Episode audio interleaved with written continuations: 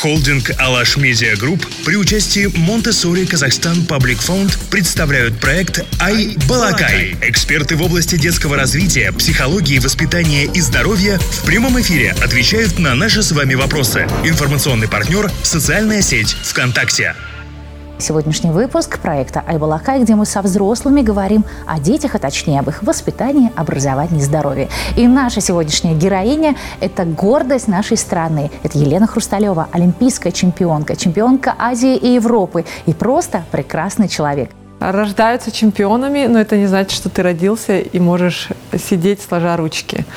Чем ближе к победе, тем больше усилий. Поэтому ими все-таки становятся. Ну, а ваш чемпионский путь в котором возрасте вообще стартовал? И кто стал или что стало причиной того, что Елена оказалась в спорте, а не в живописи или там, к примеру, в балете? У вас шикарная фигура. Да, я сейчас хожу на занятия по хореографии. А, конечно же, это папа. Папа у нас спортсмен, а, у папы лыжи на первом месте, учеба они на равных на самом деле, спорт, учеба. И, соответственно, наша семья вся была замкнута вокруг движения.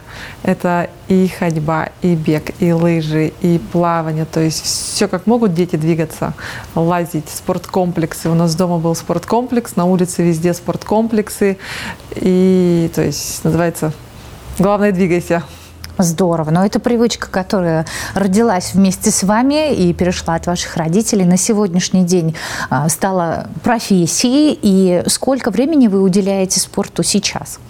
Сейчас, конечно же, меньше спорту. Это в основном только для поддержания фигуры, для получения удовольствия, потому что от спорта, от движения я получаю огромное удовольствие. Я понимаю, что без этого я жить уже не могу. Это, как правило, каждый день каждый день от часа до двух минимум. Спорт – понятие растяжимое. Ребенок должен двигаться вот прям с самого рождения. Уже даже сейчас доказали, там, это как бы не знаю, правильно, неправильно, что раньше нас всех пеленали, сейчас ребенок, чтобы двигался. То есть мы созданы двигать руками, ногами. Значит, мы должны это делать. Ребенок пополз, пусть ползет. Ребенок пошел, пусть ходит. Бегает, пусть бегает. Хочет залезть куда-то, пусть лезет. Ну, конечно, в пределах до допустимого. Но мы созданы для того, чтобы двигаться.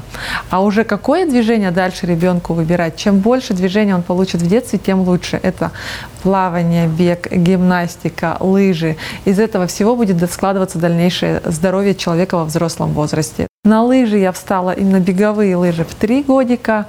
А, с самого детства мы жили на краю леса на краю города. У нас из дома был виден лес, и поэтому мы выходили каждые выходные. Папа нас брал всех, нас было четверо детей, то есть сейчас есть четверо.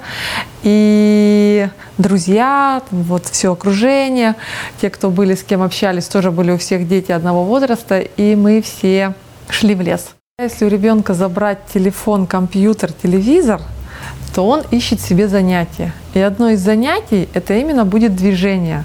Я вспоминаю карантин, когда сидели, не разрешали выходить из дома, но у нас во дворе дети бегали, играли, вообще у нас просто кишит двор детьми. Вот они вышли на улицу, они вышли, они бегают, им надо создать условия. Я не говорю, что их надо вообще убрать, но когда если создать э, условия, то дети идут, им это интересно, потому что это нормально, это наша природа кто-то чего-то где-то там даже в самом раннем возрасте достиг и получает информацию, конечно же, мы хотим а, повторить этот опыт и довольно часто от своих детей требуем не просто увлеченного занятия спортом или чем-либо, но конкретного результата. Это вообще правильный подход? Нужно ли от ребенка, который там несколько лет всего лишь ходит на ту или иную тренировку, действительно требовать результата, олимпийского настроя и так далее? Сложный вопрос.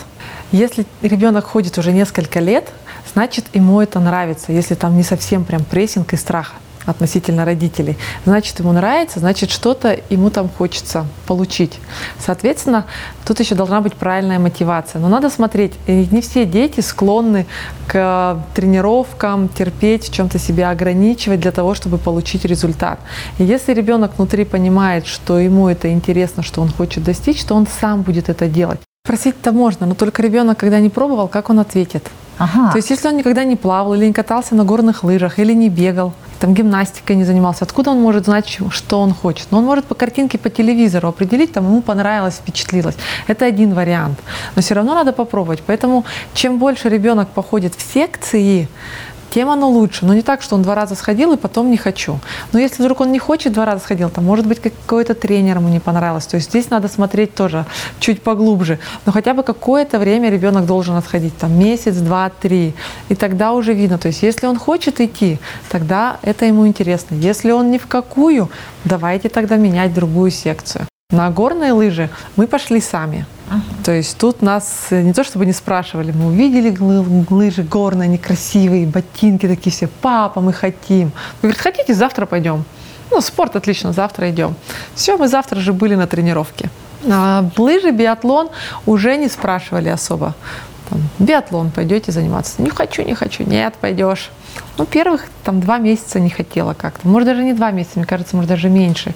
Первые тренировки – это там, где ребенку надо э, влиться в атмосферу. То есть мы попали, там уже не была только детская секция. Там были и старшие, и младшие ребята. И, конечно же, ребенок, там, сколько мне, 11 или 12 лет пришли, конечно же, это чуть пугает. Там, ребята, девочки там, на 5, на 7 лет старше. То есть я думаю, что это было вот этим обусловлено. А когда ты отдаешь непосредственно в детскую секцию, конечно же, это по-другому.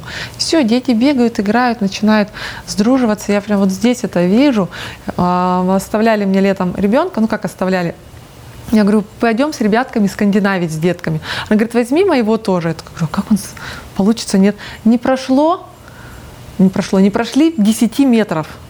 Смотрю, они так идут, разговаривают, дружат, уже вперед меня ушли. Дети, мне надо вас всех собрать, куда вы разбежались. Мальчики с мальчиками, девочки с девочками, потом как-то поменялись. Все, все очень просто происходит. Главное, чтобы ребенок попал именно в свою атмосферу, там, где ему будет комфортно, тогда его не надо будет заставлять. Если понимаем, что ребенок у вас сложно с утра встает, трудно ему, ну как-то уложите его пораньше. У нас же сейчас проблема в том, что режима нет у детей. Даже я среди своих знакомых не сильно вижу, чтобы в 9 ребенок ложился спать. А это нормальный график не только для ребенка, но и для взрослого.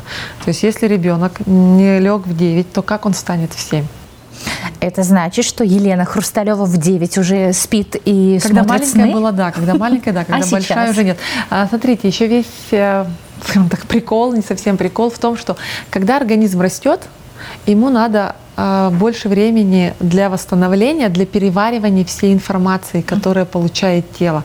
А это происходит только во сне. Многие-то родители переживают своего ребенка давать ну, на продвинутый уровень, да, скажем так, в спорт. А вдруг травмы, а вдруг еще какие-нибудь неприятности. Кстати, вот в вашем виде спорта, ну, на первый взгляд, ну, скажем, небезопасно. Хотя вот в Алматы все благоволит заниматься лыжами, да. А, Откройте завесу, скажем так, каких-то секретных файлов именно лыжного вида спорта. Лыжный спорт путают. Есть горные лыжи, наш Чембулак, и есть беговые лыжи.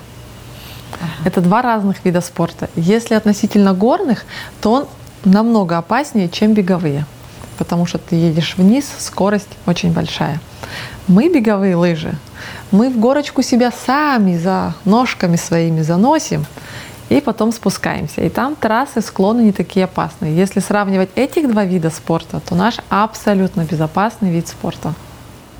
Слышали родители? Безопасно, сказал Елена Хрусталева. Любой вид спорта безопасный, если ты подходишь к делу с головой. И если даже получается какая травма, всегда к этой травме есть какая-то предыстория. Устал, не выспался, плохо размялся, а, что-нибудь там не послушал тренера, где-то там какими-то техниками безопасности Пренебрег. пренебрег. На сегодняшний день вы не только олимпийская чемпионка и вот этот весь набор регалий, вы еще и самый, пожалуй, востребованный тренер по пилатесу в Алматы и общественный деятель. Вот скажите, пожалуйста, вот эта вот трансформация на каком этапе жизни произошла и почему именно пилатес, почему не шейпинг, не йога? Ну, то есть очень много каких-то других направлений. И я вот сейчас слышу, что вы пилатесу, скажем так, обучаете и практикуете эм, вместе с профессиональными спортсменами, которые вот э, соревнуются, которые выступают, защищая флаг страны. Махабат, это долгий был путь. Именно он привел меня от травмы, которые есть в спорте. Эти травмы не потому, что спорт там плохой, а потому что у меня с детства был сколиоз, вот я там поломала правую ногу, когда ходила на горных лыжах, соответственно, одна нога становится слабее, другая сильнее, это все привело там к сколиозу, любой этот сколиоз, это я говорю опять же как на колесе восьмерка, то есть если мы с восьмеркой будем ездить, колесо когда-то поломается, не когда-то даже очень быстро, то есть нашего организма такие же и такое же есть свойство, но есть свойство еще самовосстановления, то есть у меня стала болеть спина, мне это заставляло, естественно, дискомфорт, неудобно тренироваться, тогда еще на результате это не сказывалось, и я стала искать, как этот сколиоз убрать. Первый раз это озадачилось, наверное, это было мне 19-20 лет.